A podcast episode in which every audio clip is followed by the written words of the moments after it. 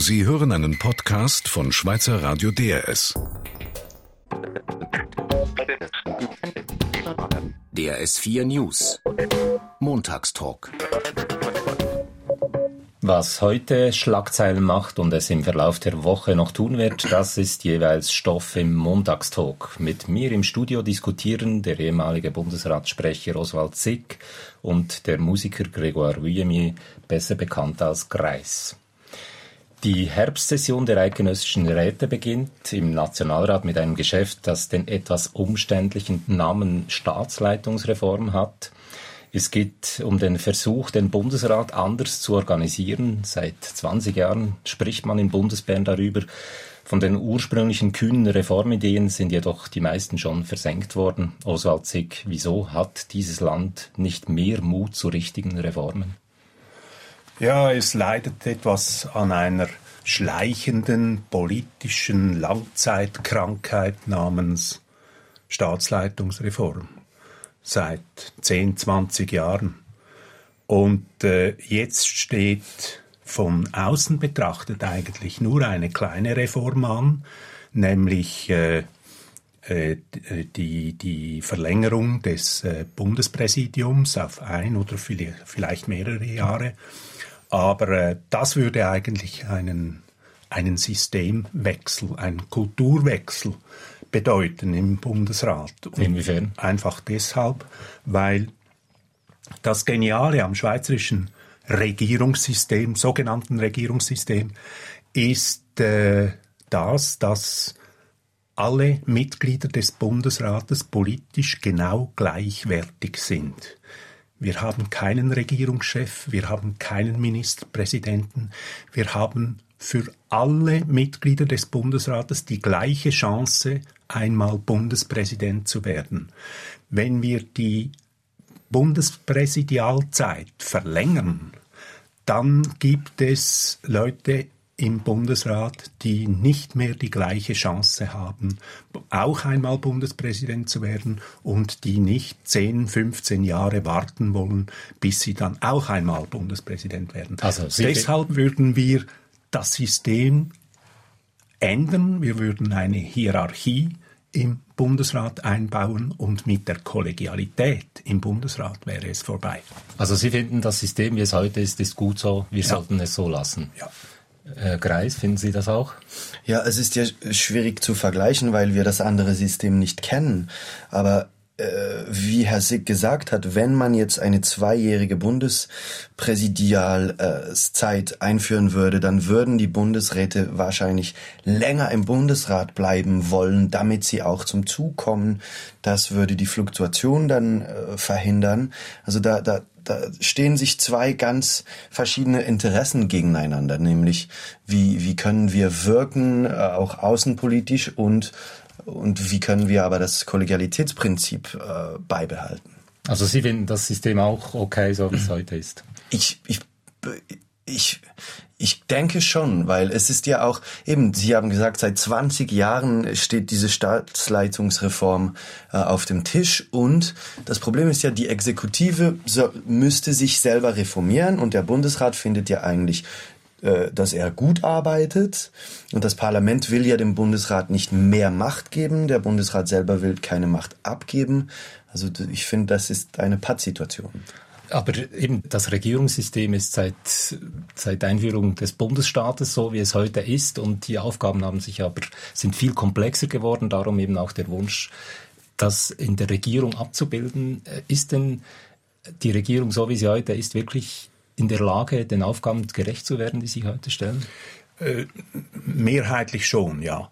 Äh, es gibt in diesem kleinen Paket, in diesem kleinen Reformpaket noch eine Maßnahme, die ich äh, allerdings sehr befürworte. Das ist äh, die Unterstützung des Bundespräsidiums, die administrative Unterstützung des Bundespräsidiums durch eine entsprechende Dienststelle in der Bundeskanzlei. Das ist unbedingt nötig, weil der Bundespräsident schon heute von Gesetzes wegen viel mehr Kompetenzen hat, als er sie tatsächlich realisieren kann, weil er, weil er zu wenig Ressourcen hat. Und mit dieser Präsidialabteilung äh, hätte er mehr Möglichkeiten. Äh, im Grunde genommen sein Präsidium äh, auszuführen. Mhm, okay, aber Sie sind sich da in dieser Frage offenbar einig. Es läuft gut, so wie es läuft mit dieser eher bescheidenen Reform. Im Parlament gibt es dann morgen gibt es einen kleinen Höhepunkt. Der äh, UNO-Generalsekretär wird vor der Vereinigten Bundesversammlung sprechen, Ban Ki-moon.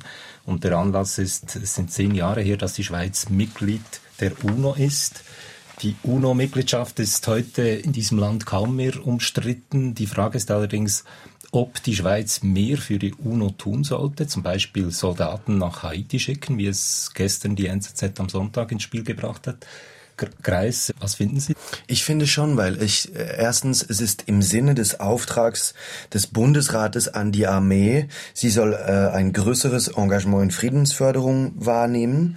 Ähm, der Bundesrat hat äh, mit der hat der Armee, äh, ich glaube, empfohlen oder ja, dass sie ähm, ihren Ausland, ihr Auslandkontingent von 280 auf 1000 Menschen ähm, erhöhen soll. Und ich denke, im, wenn, wenn man das im Rahmen der UNO macht, dann muss man es nicht selber aufbauen, dann kann man multilateral äh, zusammenarbeiten und, und es wäre eine Chance, für die Schweizer Armee ihr Know-how auszutauschen mit anderen Leuten. In Haiti zum Beispiel sind ja 3000 ähm, Soldaten, äh, Polizisten und 7000 Blauhelme aus 50 Nationen.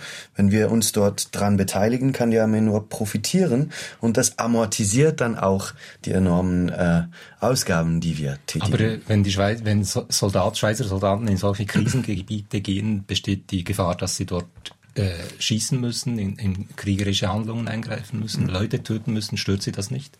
Es geht ja um Friedensförderung und, und humanitäre Einsätze. Es geht nicht um, um, um Kämpfen an vorderster Front. Okay, Oswald Zick, sehen Sie das auch so? Ja, ich sehe das auch so, unbedingt. Äh, also man kann sich auch fragen, für was brauchen wir denn eine Armee? Wir brauchen sicher keine Armee, um, um für die Armee Kampfflugzeuge äh, zu kaufen, oder? Das, das Volk würde möglicherweise äh, den Entscheid, äh, den Grippenentscheid mindestens nach heutiger Berechnung ablehnen.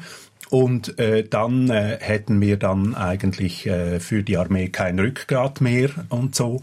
Also äh, das finde ich, äh, das müssen wir vermeiden. Wenn wir äh, hingegen unsere Armee äh, vermehrt zu Friedensmissionen also eben zur Produktion und Erhaltung von Stabilität in Krisengebieten ins Ausland schicken, wie das andere Länder auch tun. Also die luxemburgische Armee hat 1000 Leute im Ausland und ist ungefähr 1100 Mann und Frau groß. Aber Luxemburg ist nicht der Neutralität verpflichtet, die Schweiz schon. Ja, Sehen Sie da kein Problem? Ja, also, ja, es geht nicht um Neutralität, es geht hier um Solidarität. Mhm. Oder? Und äh, äh, also dann in solchen Friedensmissionen, in Friedensmissionen kann man ja nicht neutral sein. Man kann ja nicht gegen den Frieden sein. Mhm. Äh, dann bekommt unsere Armee äh, wieder einen Sinn. Mhm. Kreis? Ich sehe da auch nur positive Aspekte, weil ähm, ich denke, das würde uns in die internationale Gemeinschaft integrieren. Und man darf nicht vergessen, dass die Schweizer Armee wirklich sehr, sehr kompetent ist. Und wir könnten da einen enormen Beitrag dazu leisten zu dieser Friedensförderung mit dem enormen Know-how, das die Schweizer Armee besitzt. Und wenn man das historisch anschaut, ähm, die Schweiz hatte eine große Söldnertradition äh, um 1500 rum. Wir, ähm, Im spanischen Bürgerkrieg haben die Schweizer die, die Leute, die in der Schweiz in der Armee ausgebildet wurden, dazu beigetragen, dass also hatten Führungspositionen im spanischen Bürgerkrieg. Und ich denke, die internationale Gemeinschaft kann, könnte enorm profitieren von den, äh, von den Qualifikationen der Schweizer Armee. Ja, äh, Sie finden also beide, die Schweiz könnte mehr tun für die UNO. Warten wir, wie das weitergehen wird, diese Diskussion. Sie hören den Montagstalk auf DRS4 News mit dem ehemaligen Bundesratssprecher Oswald Sick und dem Musiker Kreis. In Deutschland wird am Mittwoch das Bundesverfassungsgericht ein Urteil fällen, das in ganz Europa mit Hochspannung erwartet wird. Es geht darum, ob sich Deutschland am Euro-Rettungsschirm beteiligen darf. Die Kläger behaupten, die Bundesregierung habe mit der Beteiligung am Rettungsschirm ihre Kompetenzen überschritten. Gibt das Bundesverfassungsgericht den Klägern Recht, wäre das für die europäische Wirtschaft ein verheerendes Signal. Oswald Sick, ist es gut, wenn ein paar Richter einen Entscheid von solcher Tragweite fällen können? Ja, das Bundesverfassungsgericht in Karlsruhe ist in Deutschland die letzte Instanz, ähnlich wie die Volksabstimmung in der Schweiz. Und äh, das Bundesverfassungsgericht hat einen guten Namen. Es hat äh, zum Beispiel in letzter Zeit äh, das Wahlgesetz für unzulänglich erklärt. Es hat mehr Geld für Asylbewerber gefordert oder die fehlerhafte Berechnung der Hartz-IV-Sätze scharf kritisiert. Und es ist also sehr wichtig, was dieses Bundesverfassungsgericht übermorgen erklärt, und zwar nicht nur für Deutschland, sondern für ganz Europa. Aber Sie sagen ähnlich wie das Volk in der Schweiz, äh, das Volk ist immerhin eine Masse von fast eben allen Wahlberechtigten. In Deutschland das Bundesverfassungsgericht, das sind acht Menschen dass acht Menschen einen so fundamentalen Entscheid treffen können, ist das nicht problematisch, Greis? Ich, aber diese acht Menschen wurden ja gewählt und diese acht Menschen ähm, repräsentieren die politischen äh, äh, Couleuren, die, die von Deutschland und von diesem Bundesland in Karlsruhe. Und ich denke, diese Richter sind unter Umständen ganz äh, salopp gesagt qualifizierter als zum Beispiel, wenn äh, dieser Beschluss in einer Volksabstimmung ähm, stattfinden würde. Also wenn, wenn in Irland das Volk ähm, über die europäische Politik entscheidet, dann finde ich, ist ist das Volk, das beeinflusst wird durch politische Propaganda, vielleicht nicht so qualifiziert wie acht Richter, die, die irgendwie äh, das ist ihr, ihr Beruf. Also ich finde das eigentlich besser, als wenn das in einer Volksabstimmung Sie sind vielleicht qualifizierter, aber sind Sie auch legitimierter als eben ein, ein Volk, das immerhin eben so von der Breite her ein, ein sehr breit abgestützter Entscheid fällen Sie kann? sind genauso legitimiert äh, in Deutschland einen solchen Richterspruch vorzunehmen, wie äh, das Volk bei uns und äh, je nach Abstimmung auch die Stände, die Kantone äh, legitimiert sind, letztlich Ja oder Nein zu sagen zu einer Gesetzesvorlage. So ist das System. Wir haben ein anderes politisches System, äh, als das in, der, äh, in Deutschland der Fall ist. Und schauen Sie diesem Entscheid jetzt, Oswald Sieg, mit Sorge entgegen? Also falls jetzt die, die, das Gericht sagt, ja, die Kläger haben recht, die Bundesregierung ist zu weit gegangen, das hätte riesige Konsequenzen. Ja, ich, ich muss hier nicht äh, speziell ausführen, in welcher Situation wir in Europa stehen. Diese Richter werden unter Umständen mit dazu beitragen, dass jetzt endlich ein politisches Europa entsteht, während wir bisher das Schlamassel einer Währungsunion hatten, ein, ein Wirtschaftseuropa, äh, das äh, am Rande ist. Und es wird sehr wesentlich darauf ankommen, wie die Richter ihren Entscheid begründen.